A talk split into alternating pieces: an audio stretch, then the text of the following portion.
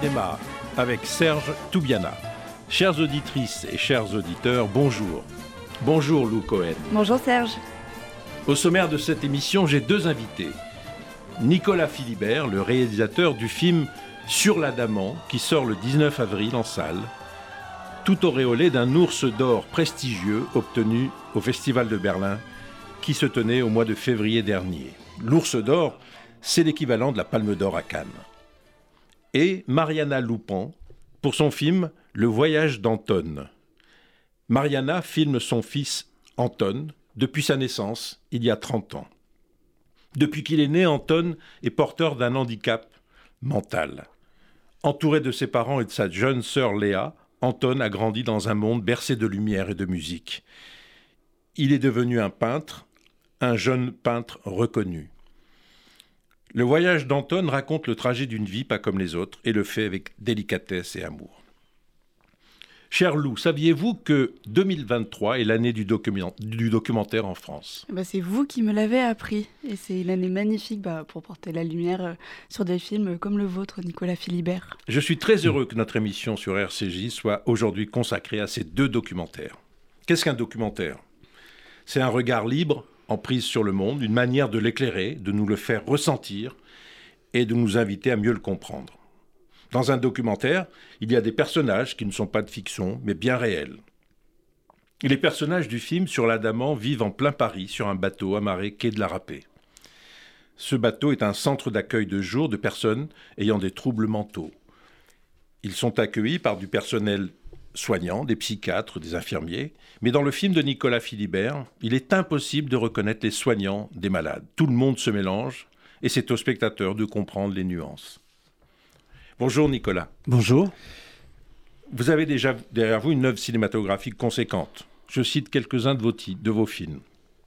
La ville Louvre, Le pays des sourds, Un animal des animaux, La moindre des choses, Être et avoir, un énorme succès public en 2002. Retour en Normandie, Nénette, La maison de la radio en 2013. De chaque instant, Comment décide-t-on de passer des mois sur un sujet, sur un lieu comme celui, comme l'Adamant? Qu'est-ce qui vous pousse à, qui vous fait penser qu'un film est possible? Alors, chez moi, c'est pas tant la notion de sujet qui importe, c'est celle, je dirais, de, projet. Au fond, quand on parle de sujet, euh, d'ailleurs, Truffaut, que vous aimez tant, disait euh, euh, un, sujet, c'est presque vulgaire de chercher le bon sujet. Ce qui compte pour moi, c'est qu'il y ait un projet, c'est qu'il y ait la promesse de quelque chose, au fond. Un sujet, c'est quelque chose qu'on va traiter, au fond, ça, renvoie à quelque chose de peut-être un peu scolaire, surtout dans le champ du documentaire. Les gens de télévision vont dire, c'est, qu'est-ce que, est-ce que c'est un bon sujet? Non, c'est pas un bon sujet, ça. Ou on a déjà traité ce sujet. Euh, je trouve que ce qui, ce qui compte pour moi, c'est d'avoir un bon un point de départ, un point de départ fort. Alors, je sais, euh, pour en avoir entendu parler il y a déjà bien longtemps, que le, l'Adamant, c'est un lieu, un lieu d'hospitalité, un lieu d'accueil assez singulier dans le paysage de la, de la, de la psychiatrie. C'est sur, c'est sur l'eau, sur la Seine, un lieu euh, très beau les, les matériaux sont beaux, il y a cette proximité de l'eau, on est à la fois au cœur de Paris et en même temps, euh, on a l'impression d'être vraiment ailleurs. Et j'ai eu le, sentiment que c'était un, bon endroit pour un film. Euh, non pas un film qui viendrait dénoncer tout ce qui tout ce qui va pas dans le champ de la psychiatrie et Dieu sait que on pourrait euh, la, liste serait longue si on devait la faire, de, dysfonctionnement, d'écrasement de, de, ce champ. Euh, mais un lieu qui s'efforce de résister, qui s'efforce de continuer à, pratiquer une, une, psychiatrie digne de ce nom, une psychiatrie humaine, une psychiatrie qui fait un peu du sur-mesure. C'est-à-dire que habituellement, c'est aux patients de s'adapter à l'institution. À des protocoles. Oui, et là, on a l'impression qu'il y a cet effort pour que ce soit l'institution qui va venir s'adapter à chacun, aider chacun à trouver la solution qui va lui permettre de, de tenir dans la société. Euh, voilà, donc je, j'y suis allé euh, au fond assez confiant, pensant que euh, des choses pourraient, pourraient émerger.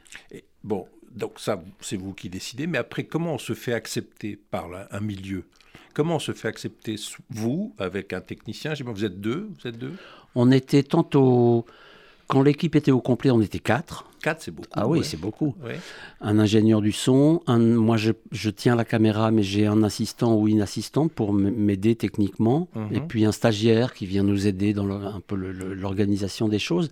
Comment on se fait accepter alors? Un, C'est un espace assez réduit quand même. Comment, comment les gens vous, vous, admettent quoi?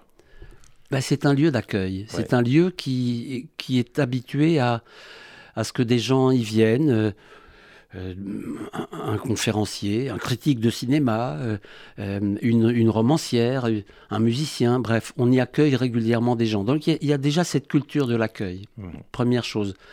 Deuxièmement, j'y avais été invité il y a quelques années pour parler de mon travail, et je me souviens que à cette séance, cette, cette séance de Rhizome, l'atelier de conversation qui m'avait accueilli, les, patients et soignants avaient préparé cette rencontre, ils avaient visionné plusieurs de mes films, et hum, je m'étais trouvé face à des gens qui, je dirais, qui m'ont donné le sentiment de placer la barre très haut, de, de me pousser dans mes retranchements, de, euh, ils avaient des choses à dire sur, sur mes films, pas seulement euh, une série de questions, ils avaient vu et bien vu certaines choses, certains traits, j'en étais reparti euh, très heureux.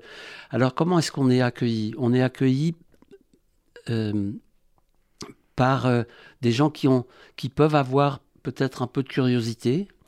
Et bah, moi, je prends le temps d'expliquer ce que je fais là, pourquoi je suis venu, quel est ce, quel est ce projet. Je, je, je ne fais pas mystère de, de ce que je ne de, mes questions, des questions qui se posent, de mes doutes, de mes incertitudes.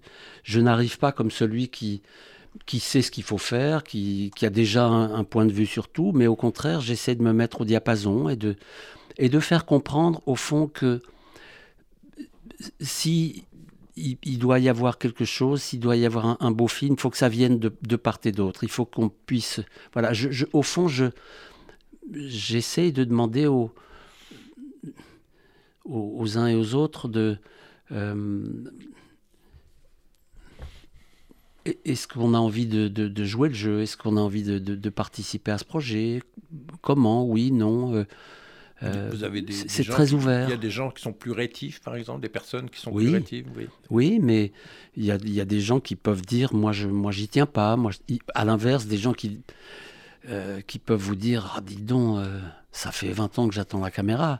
Donc, c'est pas forcément vers cela qu'il faut se précipiter, mais euh, oui, il y a des gens qui, qui, n'ont pas envie d'apparaître, ou du moins au début, qui attendent de voir, c'est légitime. Mmh. Est-ce que comment comment ils s'y prennent Comment est-ce que qu'est-ce que c'est que cette équipe de, de, cinéastes Est-ce qu'ils sont sympas Est-ce que et... par, exemple, vous, vous êtes venu avant, vous, êtes, vous avez séjourné sur l'Adamant avant de filmer.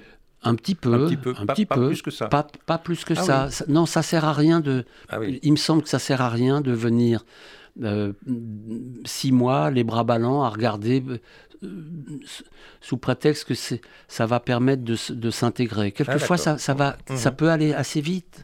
Il y a par exemple dans le film un, jeune homme euh, qui raconte, qui parle un peu de ses, voix. C'est quelqu'un que j'ai filmé le, jour même où il est arrivé il y vient de façon assez irrégulière, mais il y a eu. Euh, euh, on, s'est vite. Euh, on s'est vite, on a vite sympathisé. C'est un jeune homme, hein ah, oui, oui, Je lui ai demandé si, si je pouvais le filmer un petit peu, s'il avait envie de me parler un peu de, de, de, ça, et il a tout de suite accepté. Donc c'est c'est pas une règle générale cette idée qu'il faudrait prendre beaucoup de temps. Je pensais, oui. C'est un peu selon. Oui, oui. Voilà. vous avez raison de répondre comme ça. Mais alors, comme, moi, moi, ce qui me frappe dans votre film, dans, sur la Damance, c'est que c'est vraiment des personnages. C'est-à-dire, qu'est-ce qui fait qu'une personne devient un personnage? C'est par le fait que vous, au cours du film, on, on revoit cette personne plusieurs fois et qu'on il y a une certaine familiarité qui se crée. C'est-à-dire que tout coup, on, a identifié quelqu'un sur l'écran. C'est ça, c'est le,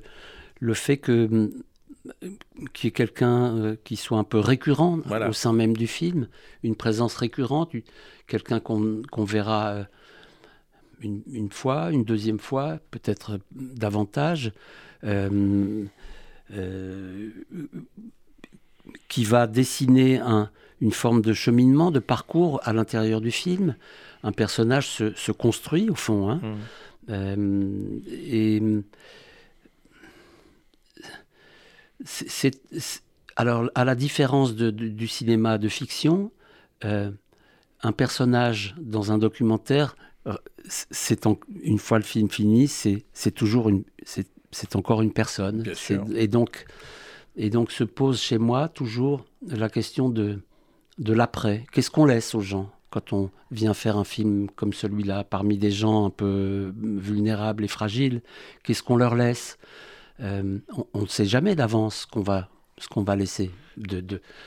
Euh, de, la joie, de, la, de, de l'amertume, de la colère, si on s'y prend mal, que sais-je, on ne sait jamais. Mais en tout cas, il me semble qu'un cinéaste qui fait un, un film documentaire se doit de un peu se poser la question de et, Mais je sais que vous avez montré sur la Daman oui. aux gens qui fréquentent sur la, Dame, euh, la Daman. Oui, oui. Ah, alors que le film n'est pas encore sorti, il sort le 19 avril, c'est oui, oui. Donc, comment s'est passé cette séance? Magnifique. Alors oui, racontez-nous. Bah, c'était très, très... Je crois qu'il y avait une certaine impatience, parce que, le, en fait, j'ai terminé le film en octobre. J'espérais pouvoir le montrer assez vite, en novembre, mais comme nous l'avons proposé à, la Berlina, à la Berlin, euh, le festival de ne fallait pas le montrer avant. Ils ont une sorte d'exclusivité, donc euh, on, on, est resté très prudent. Même pour une projection privée, on s'est on, dit que ça, il valait mieux ne pas ne pas montrer le film tout de suite. Donc, de retour de Berlin, on a enfin pu, pu montrer ce, le film. Euh, c'était la salle était pleine, c'était une, salle du, quartier latin, cinéma du Panthéon, avec un, espace pour boire un verre ensemble après. C'était très beau. Les, patients, euh, euh, certains sont, même venus de l'hôpital. Ça n'a pas été simple de les, de les acheminer, jusque-là, mais il y avait une grande écoute, une grande attention. Certains parlaient pendant le, faisaient des réflexions, riaient. C'était extrêmement touchant. Et hum, à, l'issue de la projection, un des, un des patients, un des habitués, est, arrivé droit sur moi avec son nounours et m'a offert son nounours. J'étais très touché parce que c'est quand même un geste, euh, c'est pas, c'est, pas anodin, quoi. Il avait fait le lien entre son nounours et l'ours. Euh, Absolument, oui, oui, oui, oui, bien sûr, oui, oui, c'était un petit clin d'œil, évidemment. Euh, c'était, c'était touchant et drôle ce, ce moment-là. Et puis après, euh, il y a eu des, discussions. Il y a un patient qui, a dit euh, votre film est, et Monsieur Philibert, votre film est trop, trop, il est trop poétique. Euh, vous, vous, c'est pas du tout, c'est votre regard, c'est pas du tout objectif. Vous, vous n'avez pas montré ma souffrance. un autre a dit ah ben, je suis guéri, ça y est, je suis guéri, en, en riant de lui-même au fond. et puis il y a eu depuis des, des, des, vraies discussions à partir du film. Euh, il leur appartient un peu maintenant. Il, ben oui, ben oui, bien sûr. Quand un film est fini, au fond, quand un film est fini, il n'est pas fini. Il n'est pas tout à fait fini. Et il y a euh, André Labarthe, André S. Labarthe disait une, une chose très belle. Il disait J'ai fait le film, il ne me reste plus qu'à l'inachevé. Et je trouve que c'est très beau parce que, au fond, un, film grandit avec ses, spectateurs, comme un livre grandit avec ses lecteurs. Euh, les, gens s'en emparent, ils voient des choses que même le cinéaste n'a pas, pas, pas vues lui-même. Et il y a peut-être rien de plus beau, je trouve, que quand un, cinéaste apprend des choses sur son film de la bouche des autres, d'un critique, d'une spectatrice. C'est quelquefois magnifique. Ça m'est déjà arrivé. Euh, tout d'un coup, on vous dit une, chose que vous n'avez pas su formuler, pas, pas vue. Ça, c'est... Parce que ça, tient aussi particulièrement à votre, à votre forme cinématographique. C'est-à-dire que sur l'Adamant, c'est un film ouvert, c'est-à-dire que c'est un film qui accueille l'autre. Oui. L'autre, c'est un- une, une communauté Mhm. de soignants et de patients. Un collectif, Un je dirais collectif. plutôt. Oui, un collectif, mais on ne sait pas qui, on, on sait pas faire le- les, les frontières sont pas. Et, et vous, vous Oui. tenez à ce que ce soit pas défini. Bien sûr, parce que. Et donc, donc tout ce qui advient, c'est bon pour le film, quoi. Le film le- l'enregistre, le, en fait ça, son matériau, son, sa matière humaine. quoi. oui, mais oui, C'est ça le, le principe même de votre euh, organisation cinématographique, si je peux dire. Voilà, mais c'est très important, de, de- en effet, de, de ne pas étiqueter les gens, euh, pas ce- ce- celui-là était schizophrène et, et- et cette dame-là est, infirmière ou, éducatrice, euh, enfin qu'importe, mais euh, parce que, euh, au fond, qu'est-ce que vient raconter ce film? Que, la, que cette frontière, si frontière il y a, elle est, elle est malléable, elle est poreuse, elle est, elle est floue. C'est-à-dire que les- les- les patients sont des gens vulnérables, mais leur, fragilité renvoie au, au nôtre, d'une certaine façon. Euh, alors, chez, eux, s'ils sont soignés, c'est que euh, cette vulnérabilité est, plus aiguë, peut-être qu'ils en souffrent plus, mais nous aussi, nous avons... euh, nous aussi, nous sommes, nous pouvons être fragiles sans pour autant être en, en- en psychiatrie. le- le- le- les relations humaines sont difficiles. Mais ce qui me frappe dans votre film, euh, si je peux me permettre, Nicolas Philibert, c'est que vous, vous avez parlé tout à l'heure de la, la souffrance d'un- des personnes, une des personnes du film qui, a- qui voulait qu'on exprimer sa souffrance. Mais on la sent, la souffrance. On la sent, mais elle ne se dit pas, ou elle se dit à travers les mots, mais surtout à travers les regards et Oui. les silences. Il y a, il y une... Je ne sais pas si Lou, vous avez senti ça comme moi. Il y a des silences, il y a des absences, des présences absentes il y a des regards profonds qu'une caméra est, à même de d'enregistrer. C'est la force du cinéma. Il, il prend tout, il absorbe tout. Et moi, je l'ai senti, leur, leur souffrance. Pas, pas tout le temps, mais j'ai senti des fois une profondeur dans leur... euh, euh, une, une âme souffrante. C'est c'est rare qu'on sente ça au cinéma. Et, et je trouve que sur l'Adamant, on, on la sent. Quoi.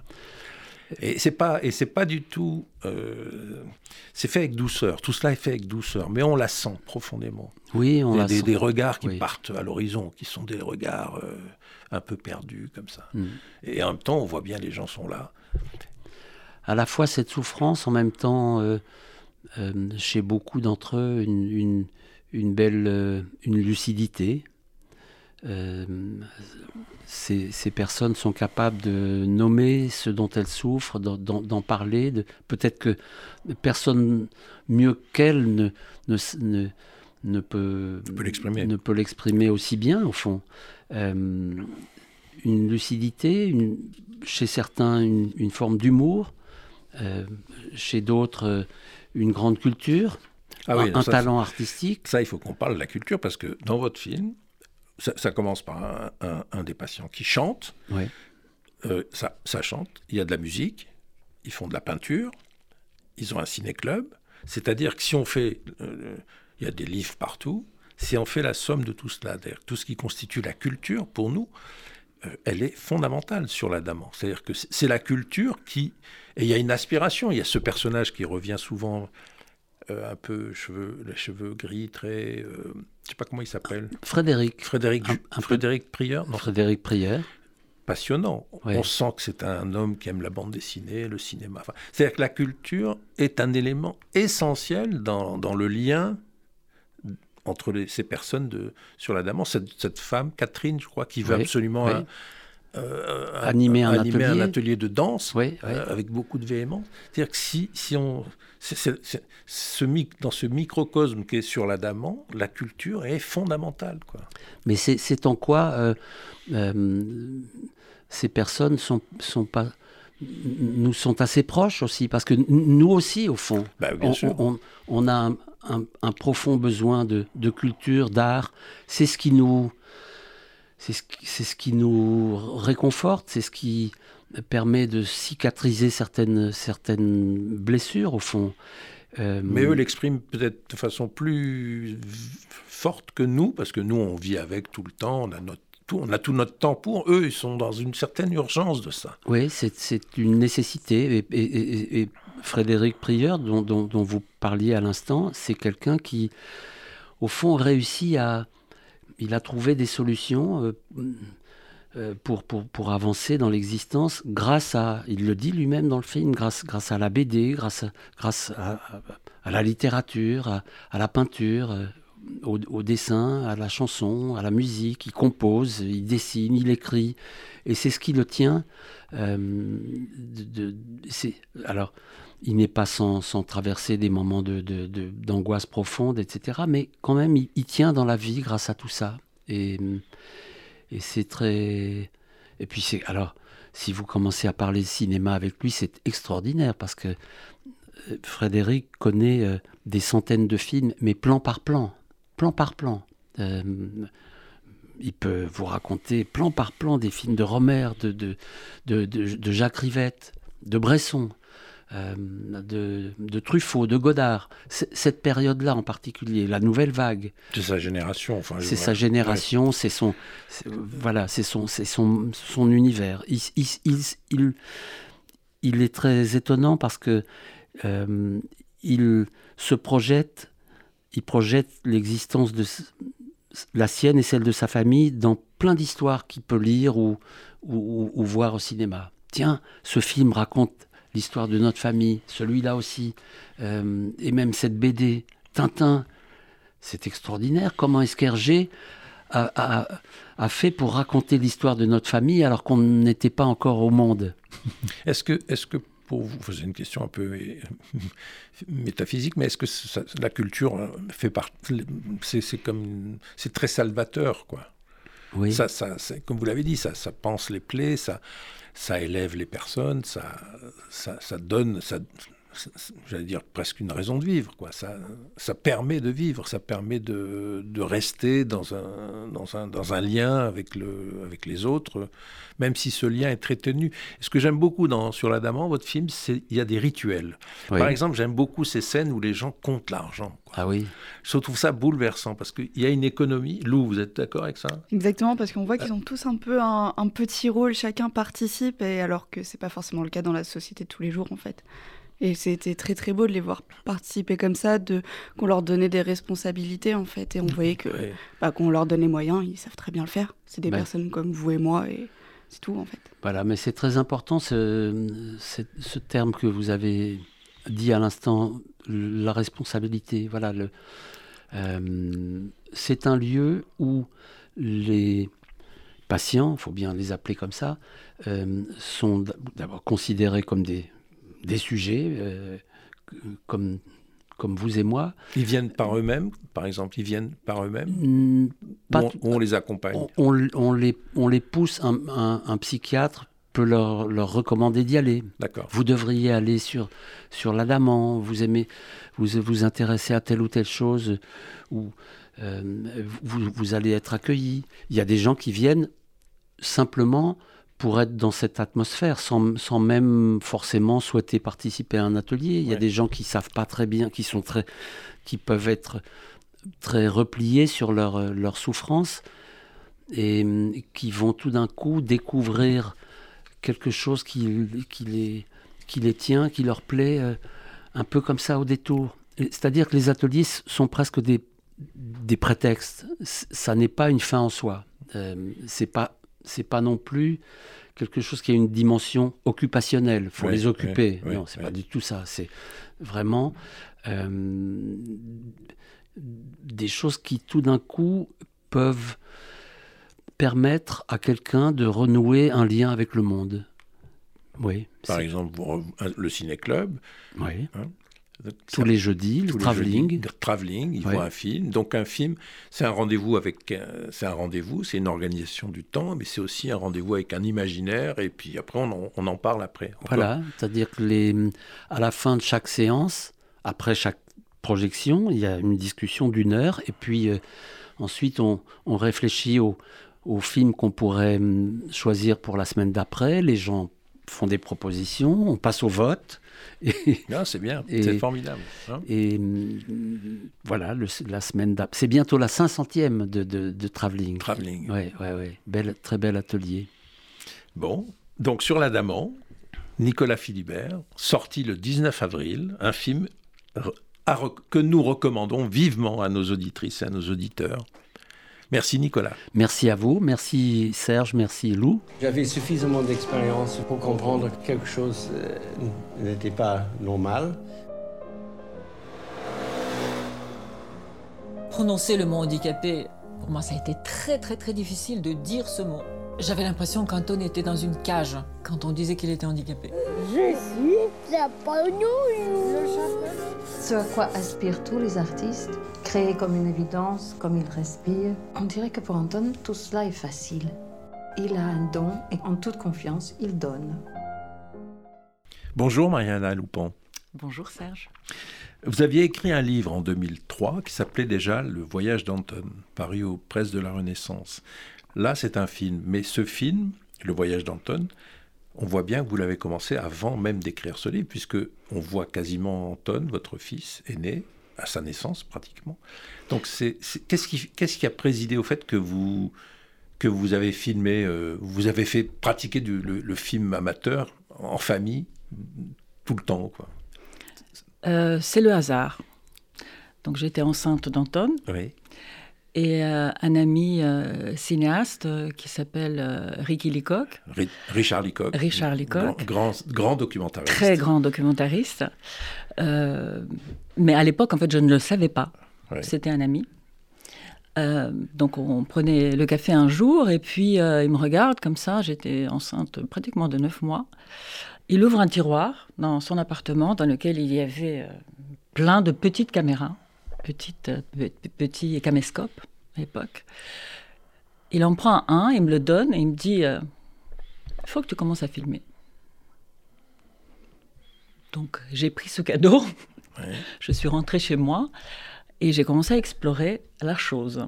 Donc j'ai commencé à filmer notre vie juste avant la naissance d'Anton. Et donc avec sa naissance, ça a pris des proportions beaucoup plus importantes. et Bon, Anton est un garçon, un bébé, un enfant, un petit enfant merveilleux. Merveilleux. Et aujourd'hui, il a 30 ans et c'est un jeune homme merveilleux. je, le connais, il, est, il, me, il, me, touche énormément par son, son, intelligence et sa, sa, joie de vivre et son talent d'artiste. C'est un peintre. Mais vous le filmez tout au long de son enfance?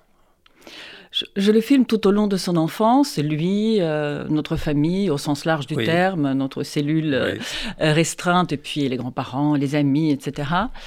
Euh, et petit à petit, en fait, dans son développement, on se rend compte qu'il y a un problème. On n'arrive pas à comprendre le problème, à cerner le problème. On fait toutes sortes d'examens qui ne donnent rien. Tout a l'air normal. Pourtant, il y avait des choses qu'on voyait bien qui n'allaient pas, euh, aussi bien euh, du point de vue moteur que du point de vue du langage. Et donc, euh, donc en fait, ces images que j'ai filmées comme une maman totalement, comment dire, subjuguée par, par, son enfant, sont devenues des sortes d'images qui m'ont permis de comprendre comment il était vraiment dès le départ et euh, en fait, avec mon mari, on a vu des choses qu'on n'avait pas vues, comme ça. Euh, c'était notre premier enfant, on n'avait pas vraiment de mesure de comparaison. Et voilà. Donc en fait, mes vidéos sont devenues petit à petit une sorte de, je ne sais pas comment dire, d'images de, de, de, de, pas d'études, mais de vous voyez ce que je veux dire? Oui, oui, un, témoignage d'un dysfonctionnement peut-être. D'un dysfonctionnement et, d'une manière d'être. En fait, c'est une façon de, de comprendre en fait qu'est-ce qui s'est passé en fait et depuis quand? Et en fait, on a compris petit à petit qu'en fait, que c'était là depuis le début, c'était invisible. Parce que c'était un enfant joyeux, qui avait aucun problème de santé, qui était extrêmement présent, qui euh, réagissait à trois langues, euh, qui euh, écoutait la musique, qui dormait bien, mangeait bien. Enfin, il y avait, apparemment, il n'y avait aucun problème. Néanmoins, ce trouble du développement était là depuis le départ. Et petit à petit, avec l'autonomie qui devait arriver, qui n'arrivait pas, comme il fallait, c'est-à-dire la marche, la parole, etc., on s'est rendu compte qu'il y avait, voilà, il y avait quelque chose et qu'il y avait quelque chose à faire surtout. Et voilà. Mais ce qui, ce qui me touche beaucoup dans votre film, Mariana Loupan, c'est que, c'est que vous découvrez avec votre, votre époux, votre mari, Jonathan Hirschfeld, vous découvrez donc un, un petit trouble chez mm. votre enfant, et en même temps, les images que vous continuez de faire continuent d'être joyeuses. C'est que ça, ça ça n'entache pas du tout le, projet cinématographique qu'est le vôtre, si, si projet il y avait d'ailleurs. Ni, ni, ni, le projet cinématographique qu'il n'y avait pas à l'époque, évidemment, ni notre euh, amour pour lui. Oui, ça, ça, euh, donc oui, oui, c'est tout à fait vrai. C'est tout à fait vrai. Et en fait, je me suis rendu compte bien plus tard que je filmais... Euh, en fait, j'ai filmé quand on était bien. Euh, j'ai pas filmé les rendez-vous chez les médecins qui étaient pénibles. J'ai pas filmé des moments où on était totalement à terre parce qu'on nous voilà, parce qu'on n'était pas accompagné en réalité. On était très seuls. Euh, expliquez pourquoi. Parce, pourquoi il n'y a pas de. Alors c'est une bonne question. Pourquoi il n'y avait pas Parce que euh, d'abord il y avait une sorte de comme, comme une indifférence qu'on a senti, nous, chez les, chez les, chez les médecins, euh, et par la suite, d'ailleurs, à l'école.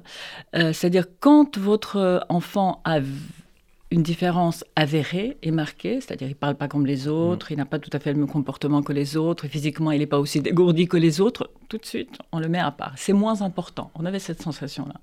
Et donc, faut qu'il faut voilà, faut trouver une sorte de, faut se débrouiller.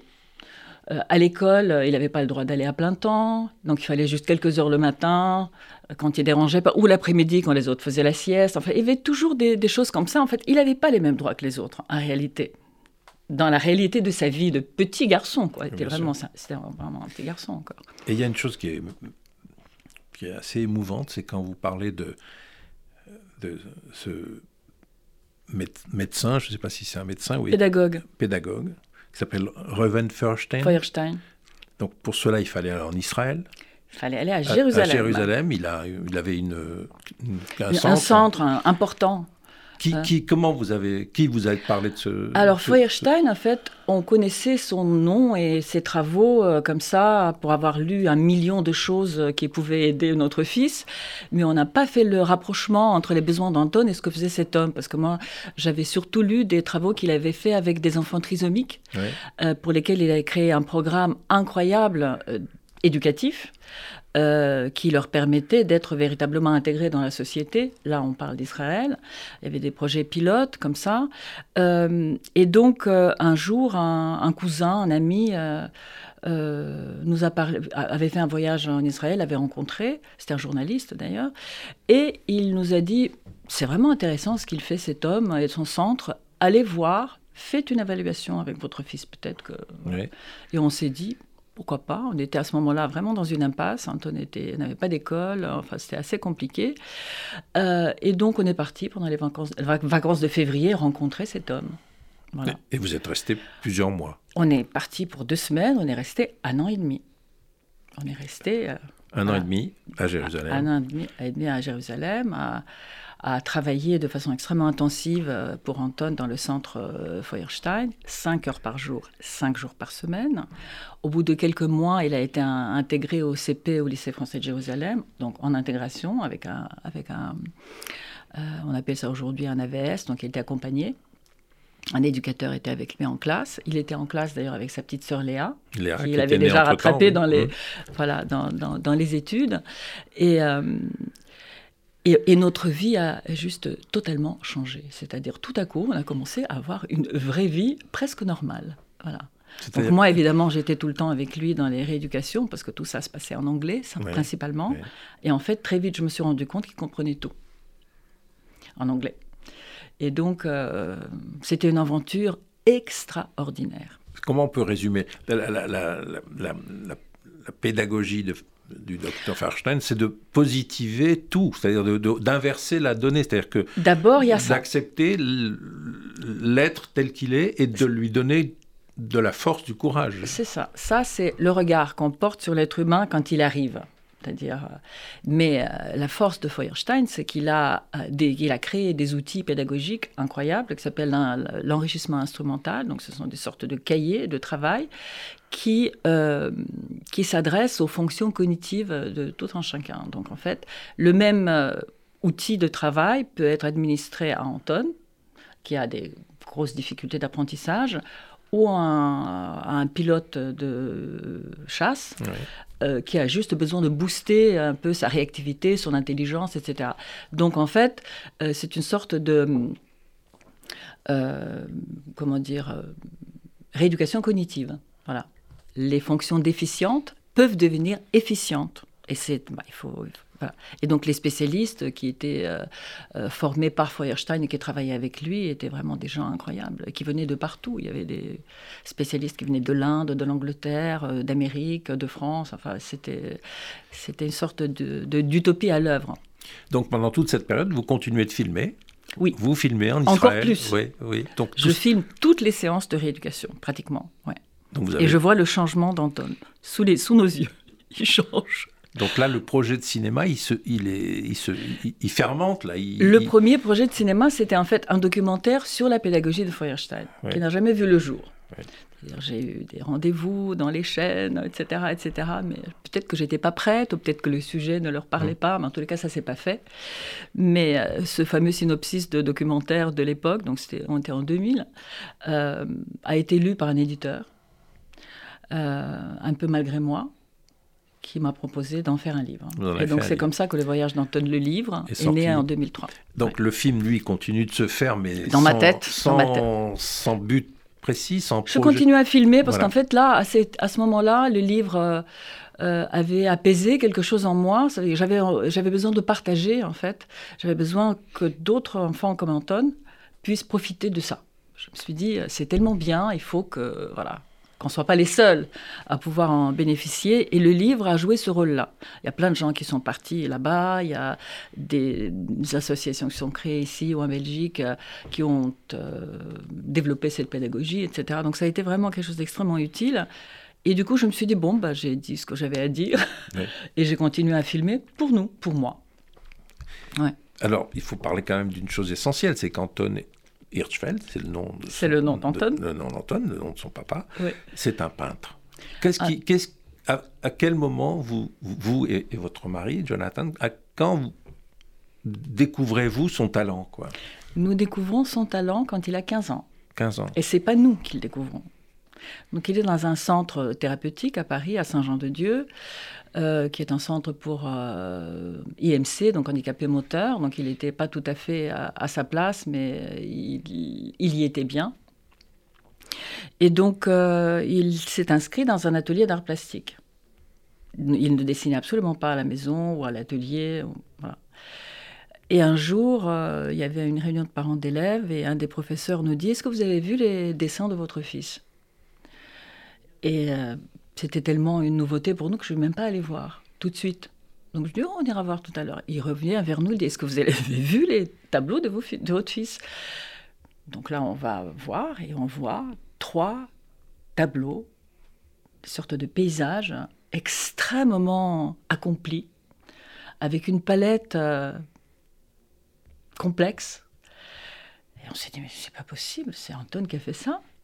Et donc, on se dit, mais c'est qui ce professeur d'art plastique qui, a, qui, a, suscité ça euh, Et donc, on a rencontré cette femme qui était prof d'art plastique et peintre, par ailleurs, Nicole Jean, euh, qui nous a montré le travail qu'elle avait fait chez elle et, qui nous a dit cette phrase qui a déclenché, en fait, en moi tout un, bouleversement. Elle a dit, vous savez, euh, votre fils, Anton, c'est un peintre.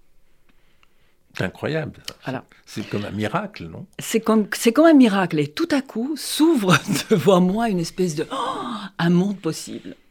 Non seulement parce que son père est sculpteur, et, que là, je vois la filiation qui tout à coup se révèle, mais que Anton peut avoir un avenir autre que être dans des structures adaptées pour personnes handicapées, etc., que je n'acceptais pas. Voilà, j'avais beaucoup de mal avec ça. Donc il, il, est peintre aujourd'hui, il a son atelier. Il a son atelier depuis pas mal d'années déjà, il est peintre, il a 30 ans aujourd'hui, donc ça fait 15 ans qu'il peint. Il a un galeriste. Il a un galeriste Paris, magnifique Christian Berth, s'appelle Christian très bonne, très bonne galerie d'art brut. Et, et, son, son, atelier est voisine avec celui de son papa. Est à côté de, de, de celui de son papa, en fait, leurs portes sont face à face. Voilà. Donc, euh, il, il, a son, son, univers à lui. Il a son univers à lui. Il, quand on vient prendre un petit café avec lui et, quand il, et, qu'il travaille, il nous dit euh, Laisse-moi me concentrer. Donc, il nous dit Allez prendre le café ailleurs.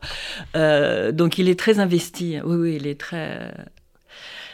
Comme il a un trouble du langage qui persiste, donc il s'exprime mais de façon, on va dire, restreinte, sa pensée est de loin plus complexe que ce qu'il est capable de dire. Euh, il a trouvé un langage qui lui permet de dire beaucoup de choses. Et puis il y a une chose essentielle aussi dans sa vie, dans la vôtre aussi, c'est la musique. Depuis toujours, depuis l'enfance, la depuis, musique. Euh, oui, depuis toujours. Depuis toujours, et je me suis dit euh, que finalement, en fait, je me suis posé la question inverse. Et si nous n'étions pas mélomanes, est-ce que la musique serait aussi importante dans sa vie? Parce qu'elle occupe une place euh, prépondérante dans sa vie, la musique. C'est comme un battement, ça lui donne un battement. Euh, un battement, une sensation physique. Il met son oreille euh, sur les enceintes quand il écoute la vibration, le rythme. ou le casque avec un son très très fort. oui, oui, oui, Ça parle à son corps entier. Enfin, ça, ça, ça, ça, ouais, ça le fait vivre plus, fort. Il le montre plus que nous. Ça nous fait vivre pareil. Moi, j'aurais envie de bouger et de danser chaque fois que j'entends une musique qui me transporte, n'est-ce pas? Mais nous, on ne le fait pas. Donc, Anton, euh, côté codes sociaux, il est beaucoup plus, comment dire, euh, détendu que nous. Oui, désinhibé. Voilà, désinhibé. Vous avez vu le film, Lou? Exactement. Et ben, je trouve que la musique, elle fait une partie intégrante donc, de la vie d'Anton, comme vous l'avez dit. Et je vais faire une toute petite parenthèse. On va continuer de parler de musique. Et je vais vous parler d'une nouvelle mini-série, Daisy ah. Jones and the Six, qui est une série Amazon qui retrace l'histoire d'un groupe de blues de rock emblématique des années 70. Et sur une dizaine d'épisodes, on suit une jeune chanteuse, Daisy Jones, montée de plus en plus sur la scène musicale de Los Angeles. Repérée par un producteur à succès, elle s'associe au groupe de Six, mené par Billy Dunn. Ensemble, ils créent l'un des meilleurs albums de la décennie. Je sais même pas pourquoi on fait ça. C'est pas un duo. Tu as écrit une bonne chanson, pas une super chanson. Vous voulez qu'on enregistre ou on continue à se battre Les deux me conviennent?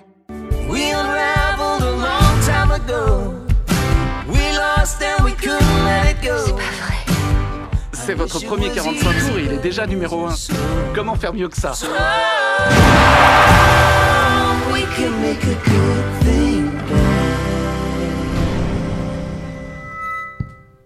Et pour interpréter Daisy, la jeune actrice Rally Kiyu, qui n'est autre que la petite fille d'Elvis Presley, Sam Claflin lui donne la réplique dans la peau de la rockstar Billy Dunn et leader du groupe. Cette série, Lou, est une adaptation d'un livre du même nom écrit par Taylor Jenkins Reid, publié en 2019. Et de la même manière que dans le roman, la série se raconte comme un documentaire. Exactement, donc chaque membre du groupe témoigne face caméra, les langues se délient, la vérité éclate au fil des épisodes sur la fin prématurée du groupe. Tout prête donc à croire que ce groupe de musique existe, mais ce n'est pas le cas, c'est un groupe entièrement fictif, et cette approche de la narration emmène donc le spectateur à la frontière de ce qui est réel et de ce qui ne l'est pas. C'est l'atout principal de cette mini-série.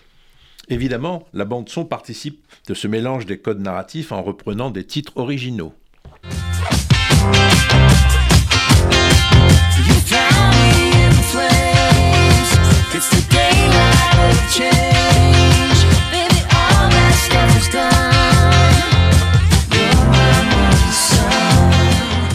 Des chansons enregistrées spécialement pour l'occasion par les acteurs, écrites par Blake Mills, ces chansons ont été imaginées en collaboration avec plusieurs artistes comme Lana Del Rey. Un album baptisé Aurora est même sorti le 3 mars, le même jour que la série, et c'est un succès. L'album s'est hissé dans les premières places des classements des plateformes de streaming. Outre l'intrigue, Daisy Jones and the Six dresse surtout le portrait d'une époque. Celle des années 70, drogue, sexe et alcool rythment la série, mais aussi la célébrité, la camaraderie, l'amour et le drame. Grâce à des décors miteux ou flamboyants, vestes en jean et robes en crochet, c'est toute la scène musicale californienne de la décennie qui prend vie sur le petit écran. On devient nostalgique d'une époque, même si comme moi, on ne l'a pas connue. Oui, j'imagine que si Anton Hirschfeld écoutait ces, musiques, il, ah, mais il l'écoute, hein ah, il Ah oui, les 60s, les 70s, à fond. Ah bon Ah oui, bah, oui, ça lui... Ça le, je, le vois dans votre film avec son, son, son casque, il est... Et puis, il se remet à, mais il, travaille en musique. Il travaille en musique. Il travaille en musique, euh, différentes musiques. Euh, sur le, il travaille en général euh, sur trois feuilles à, dessin. Il travaille toujours. enfin, il a cette grande surface en triptyque. Il travaille toujours. et, et, ça peut être des musiques très différentes dans une séance de travail, par exemple. voilà, il fait sa petite. En fait, je, crois qu'il euh, il, suit véritablement ses émotions. Anton est extrêmement euh, branché sur ses émotions. Oui. Alors, ces tableaux sont, sont, magnifiques. Ce qui, je, je, suis très touché par le fait que chaque fois qu'il fait un, tableau, ça commence par de l'écriture. Hein. Il a besoin d'en passer par l'écriture. Il demande souvent, je, je l'ai rencontré, il demande aux gens comment ils s'appellent. Oui et il a besoin d'écrire le prénom ou le nom de la personne qu'il rencontre. Ça. Une fois qu'il a gravé ça, il y a quelque chose. Ils se sent mieux. Le lien existe. Il y a le lien qui existe. En fait, c'est, je pense que c'est quelque chose d'assez complexe que j'ai beaucoup réfléchi à, à ça. Le pourquoi, parce qu'il écrit en fait tout le temps. À la maison, il écrit, quand on est au bistrot, il écrit, euh, dans son atelier, il commence par écrire, c'est une sorte de, de, mise en route de, de, sa pensée, je pense. Euh, mais aussi, euh, Anton a une notion du temps un peu floue, et ça lui permet de fixer les choses. Donc il y a toujours le jour, la date, euh, presque l'heure euh, de, l'événement. Il écrit ce qui se passe, il écrit qui est là. Euh, si c'est une soirée, il va écrire aussi les musiques qu'on a écoutées, même ce qu'on a dîné. Donc c'est une sorte de carnet de bord. Mhm. Et, et, en cela, je me suis dit qu'en fait, on fait un peu pareil avec lui. Moi, je sors ma petite caméra. Avant, j'étais un peu timide de sortir ma petite caméra dans les soirées avec des amis. Mais c'est un peu ça, c'est-à-dire fixer un moment important.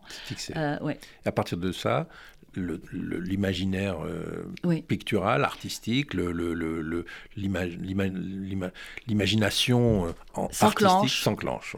Et ça donne des choses incroyables.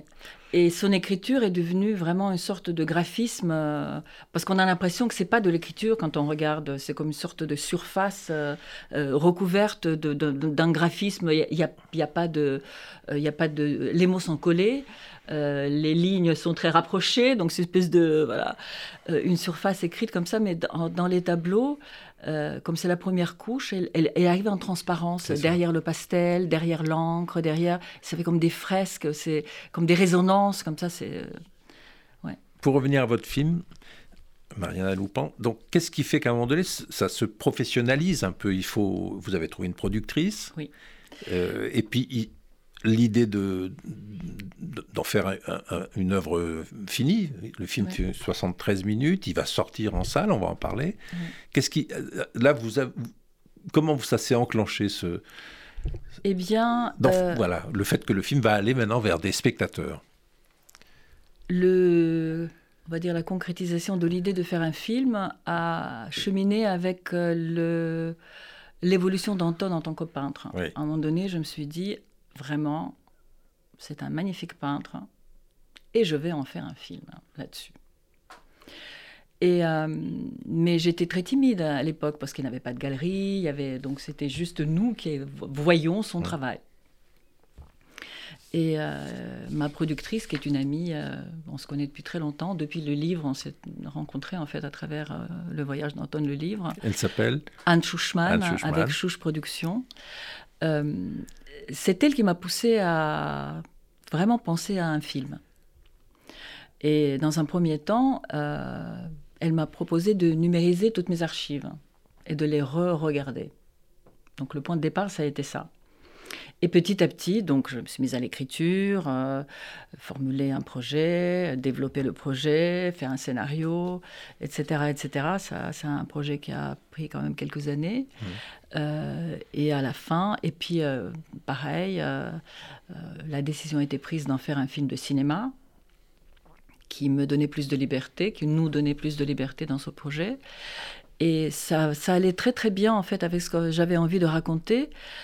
Parce que pour comprendre Anton le peintre, il faut passer par ses perceptions. Et ces perceptions, c'est un peu se mettre dans sa tête et voir les choses comme il les voit. À la télé, c'est un petit peu compliqué. Euh, sur grand écran, avec le son qui va avec, puisqu'il a aussi une perception du son qui est particulière, il a une hyper acuité auditive, donc en fait, tout ça est amplifié euh, dans sa tête. Euh, donc le cinéma nous a permis de, faire ça, de passer par là.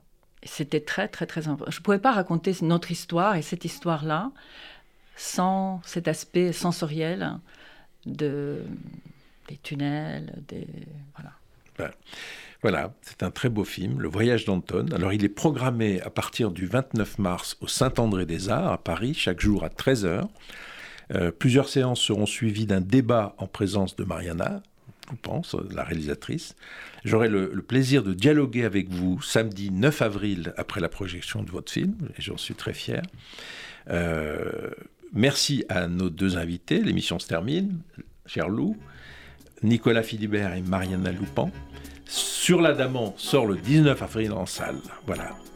À la technique, Daniel Tapia.